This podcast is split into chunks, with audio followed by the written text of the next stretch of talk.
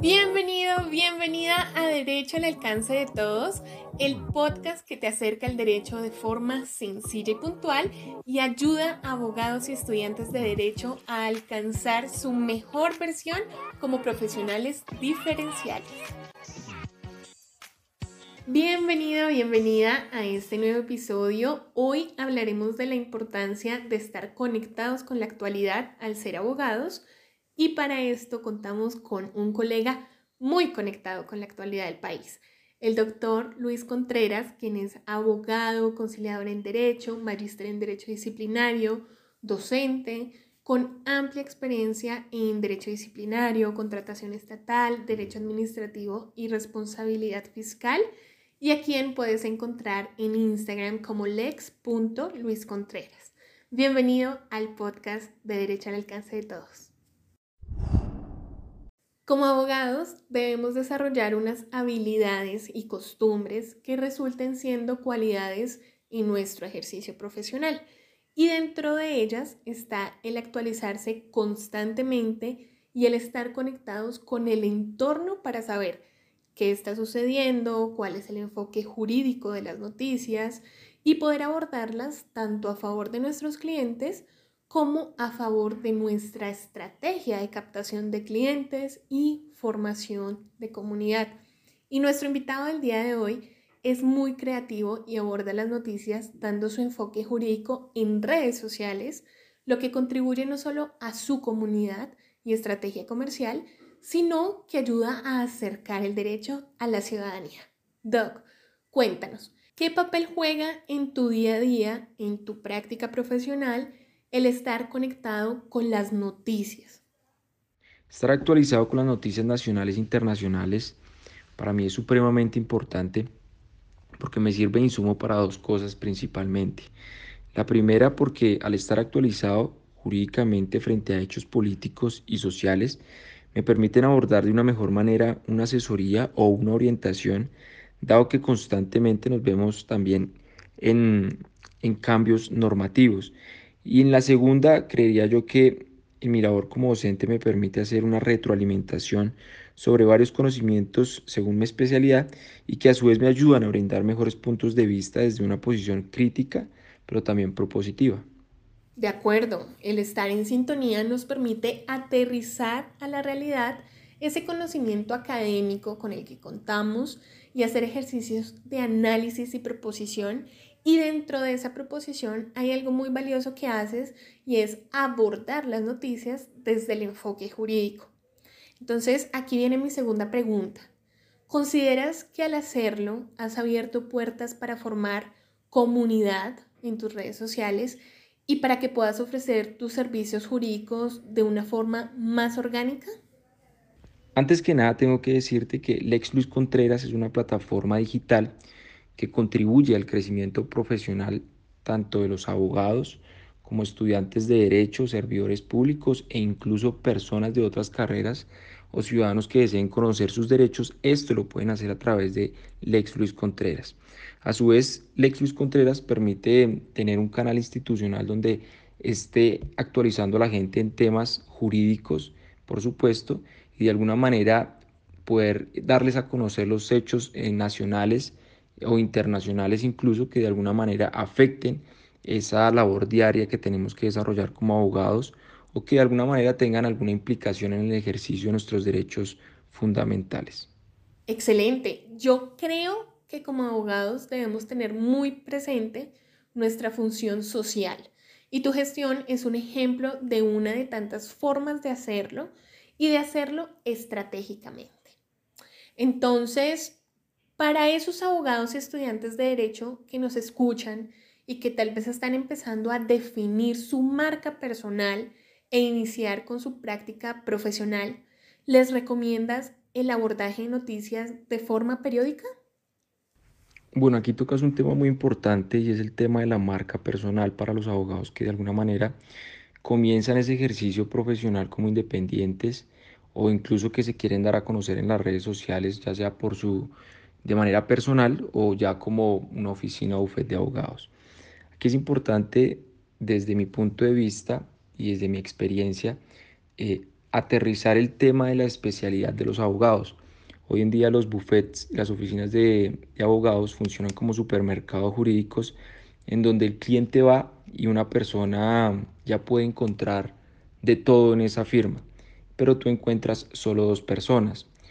La idea es que cuando un cliente vaya a una oficina o con un grupo de abogados, pueda encontrar una especialidad, dos, tres especialidades en las cuales estén enfocados esos abogados para poder brindar de manera responsable esas asesorías eh, y adelantar esos procesos, dado que no es posible que una persona que sea especializada, a modo de ejemplo, en, derecho civil, lleve un proceso penal por delitos eh, sexuales, por ejemplo. Entonces, esa persona no tiene la experticia para poder quizás adelantar de manera responsable un proceso de esa magnitud y esas son las, las cosas, los vacíos en los cuales puede recaer el cliente, recaer los usuarios. Entonces, mi primer consejo eh, estaría encaminado a que las personas que se quieren encaminar a hacer crecer su marca personal se especialicen en un área que, que lógicamente les guste y les apasione y de ahí para allá eh, hacer todo lo posible por mantenerse actualizado, no en las noticias eh, más importantes eh, en el área del derecho, sino en su especialidad, que se enfoquen en eso. Si se van por ese camino, van a tener grandes éxitos.